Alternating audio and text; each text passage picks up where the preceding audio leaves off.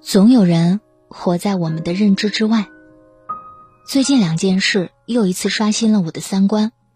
一件是在某平台，有一个女子晒老公的收入证明，白纸黑字，她九零后的老公月收入高达人民币八万两千五百元。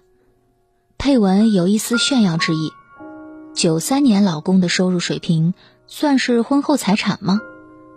很多人看着这么高的收入，顿感惊讶。要知道，这几年经济的大环境不好，对很多人来说，别说拿高薪了，就是保住工作，都已经是费尽全力了。而她的老公，九三年出生，这么年轻的年纪，收入已经年近百万，这是令多少人羡慕的事情啊！这在很多人的眼中都是人中龙凤的存在，而他的老婆却不太知足。有人在评论区提醒他。你知不知道你老公公司禁止对外透露工资？他回答说：“上市公司会在年报里披露员工薪资的情况啊，他的薪水不是还没有达到人均吗？”唉，一句话令不少人羡慕嫉妒恨。其实这些年来，券商公司的高收入早已经不是什么捂着不能看的秘密了。根据这些公司二零二一年发布的财报。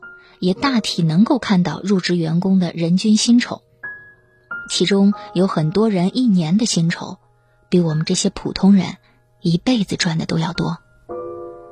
可是再看一看他们的入职要求，入职人员大都是清华、北大，或者是国内外顶尖的金融类大学。看到这里，不由感叹：学历虽然不能决定一个人的人生，但至少。能给他一份体面的工作。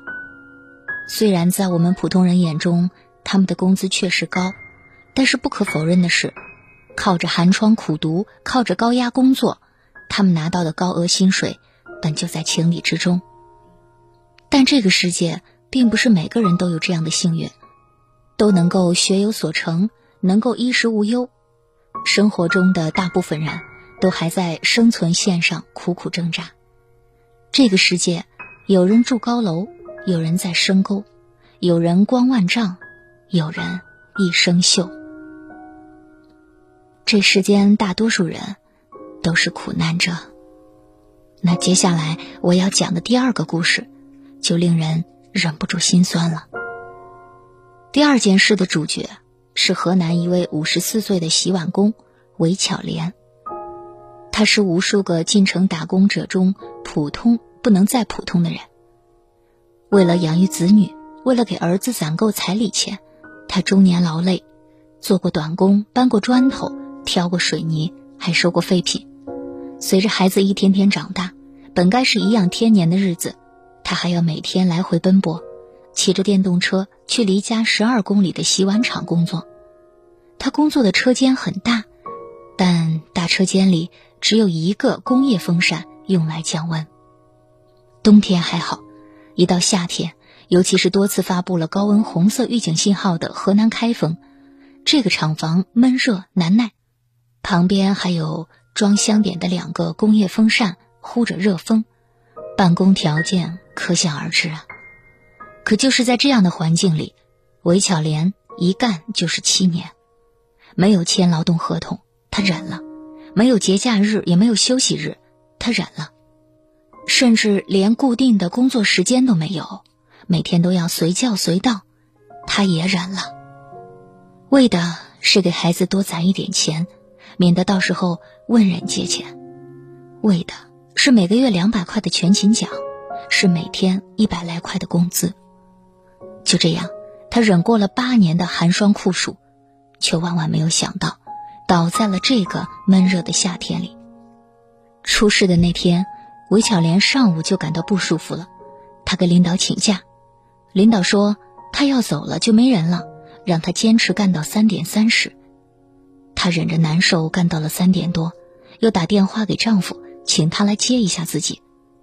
谁曾想，在外等待的时候，一头晕倒在了厂门口的空地上，而这么一倒。就再也没能醒过来。深度昏迷的他，还伴随有多脏器功能不全、低血压、呼吸衰竭，综合多项检查，诊断的结果为热射病。最终，因为送往医院太晚了，他因为多脏器功能衰竭，离开了人世。不少人看着他一生的轨迹，都忍不住心里发酸。他也曾是谁的女儿，谁的妻子，谁的母亲。可如今，为了一个月区区三千块，为了孩子能住上大房子，为了他的子孙不再受他今日之苦，他忍着酷暑，忍着难受。一直干到了生命的最后一刻。你说这人世间有什么错，非要用命来偿还吗？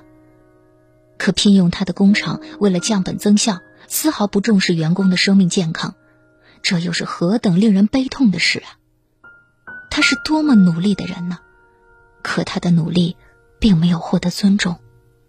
他兢兢业业一辈子，却没想到以这样的方式。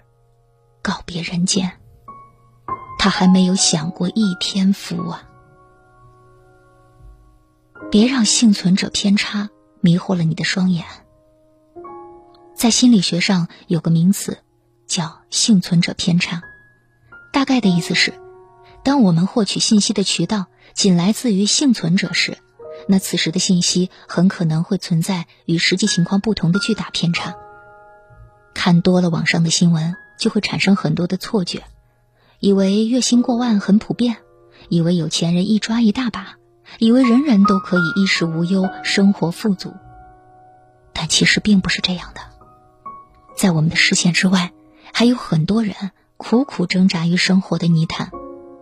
他们中有人扛下苦楚，只为保住饭碗；有人放下尊严，只为碎银几两；有人咽下委屈，只为。父母妻儿。前几天还看到一个新闻，瞬间鼻子就酸了。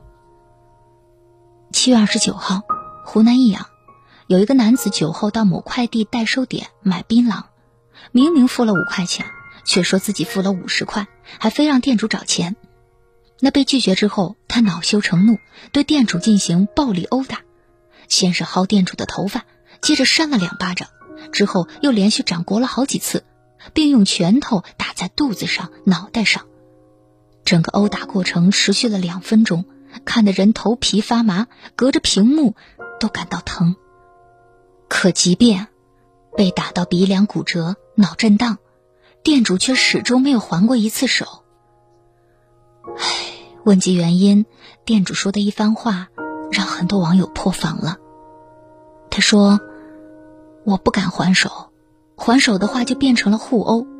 我老婆刚生完孩子，第三天我们刚刚出院，为了家庭，为了生活，我不能还手。如果有鞋穿，谁愿意光着脚？如果能一世安稳，谁愿意满腹委屈？并不是所有人一出生就含着金汤匙，不会受生活所迫、金钱所困。有太多的人。他们为了生计奔波，为了工作委屈，不敢喊累，不敢生病，不敢倒下，甚至被打的时候都不敢还手。而这，却是普通人的常态，也是我们大多数普通而真实的人生。虽然他们的声音很少被听到，他们的心酸很少被看见，但他们都在自己的世界里。长途跋涉着，负重前行着。每一个用力活着的人都值得被尊重。人生是一场苦途，你之所以感到轻松，是有人在替你负重前行。当你岁月静好、生活无忧的时候，请不要嘲笑那些用力活着的人，不要嘲笑他们谋生的方式有多卑微，也不要嘲笑他们赚钱的姿态。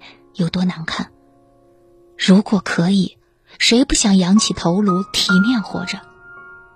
只是为了父母妻儿，为了肩上的责任，他们不得不委曲求全，咽下心酸，吞下苦涩，默默坚挺着。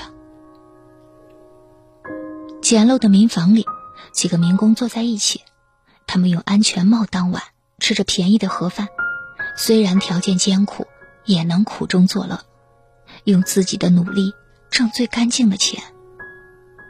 在镜头前，有一个四十多岁的大叔，含着泪说道：“工友们都笑话我中午不吃饭，我也想吃饭，可是中午不吃饭，一个月就能省三百块，可以给娃做生活费。家里一个女儿，还有一个儿子，他一个人打工养活全家，为了省钱。”他在宿舍连续几天吃馒头喝白水，宁愿自己活得辛苦，也不想苦了家人。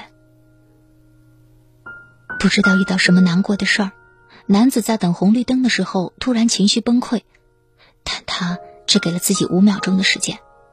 绿灯亮起，他一秒收集情绪，朝着前方驶去。早早辍学，流水线打工，借钱创业失败。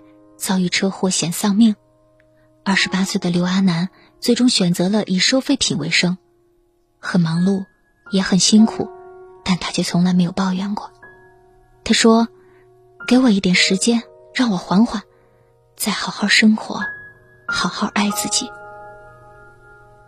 人生不易，我们都在负重前行，每一个用力活着的人，都是真正的勇士。”每一个努力生活的人，都值得被尊重和温柔以待。看清生活的真相，依然热爱生活；看透人世的艰辛，依然努力生活。即使看不到希望，也依然拼命的扎根，向阳而生，让生活开出花，让人生变得明朗。